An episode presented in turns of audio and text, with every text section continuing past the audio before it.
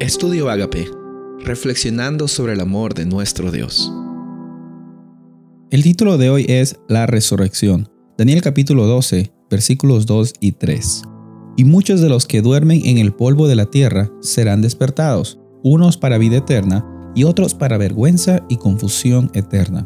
Los entendidos resplandecerán como el resplandor del firmamento, y los que enseñan la justicia a la multitud como las estrellas a perpetua eternidad.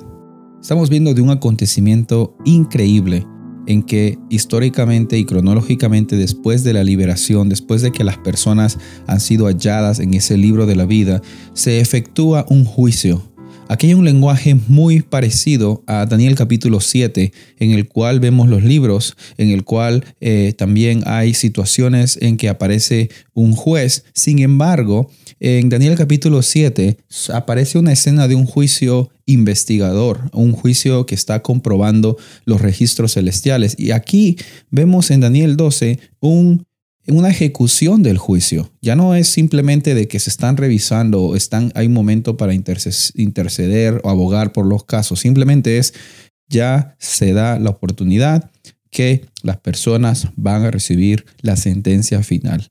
No hay que tenerle miedo a la palabra sentencia. Si estamos con Jesús, tenemos la certeza de la eternidad.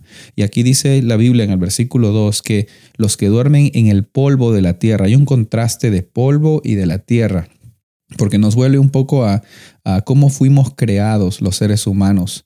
Eh, en primer lugar, también eh, reconocer de que nosotros eh, al dormir, al, morir, el morir es como un sueño, la Biblia lo menciona muchas veces, estamos siendo despertados, estamos siendo despertados para vida eterna, los que dejamos de que Jesús trabaje en nuestras vidas y hay una hermosa esperanza entonces en saber que en medio de la angustia, Miguel se levanta y en medio de la angustia, Miguel se levanta y reclama a los suyos, los que están en el libro de la vida.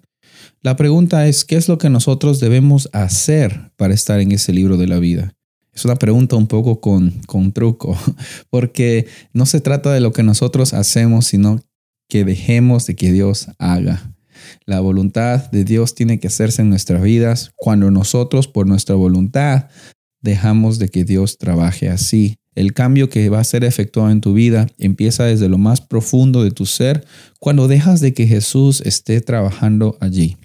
Y el pueblo de Dios va a ser librado de estos momentos difíciles porque dice de que algunos van a pasar vergüenza y confusión perpetua. En ese momento no es que Dios va a castigar a los malos, es que los malos y los buenos, todos simplemente merecíamos morir, pero por la ayuda, por el salvavidas que se nos ofreció por medio del sacrificio de Jesús, es que nosotros podemos salir a flote y tener la certeza de que vamos a estar bien.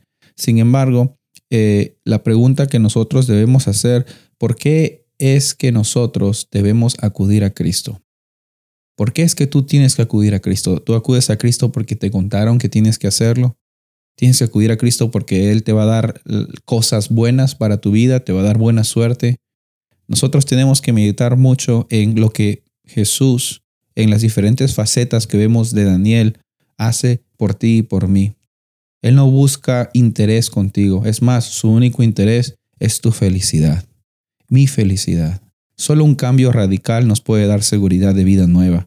Y ese cambio radical solo lo puede hacer Jesús. Él solo lo hizo al morir por nosotros.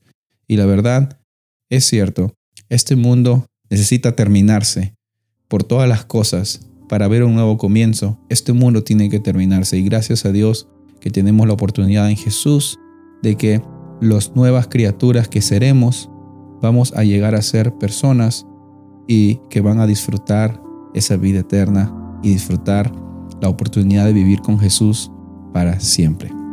Soy el pastor Rubén Casabona y deseo que tengas un día bendecido.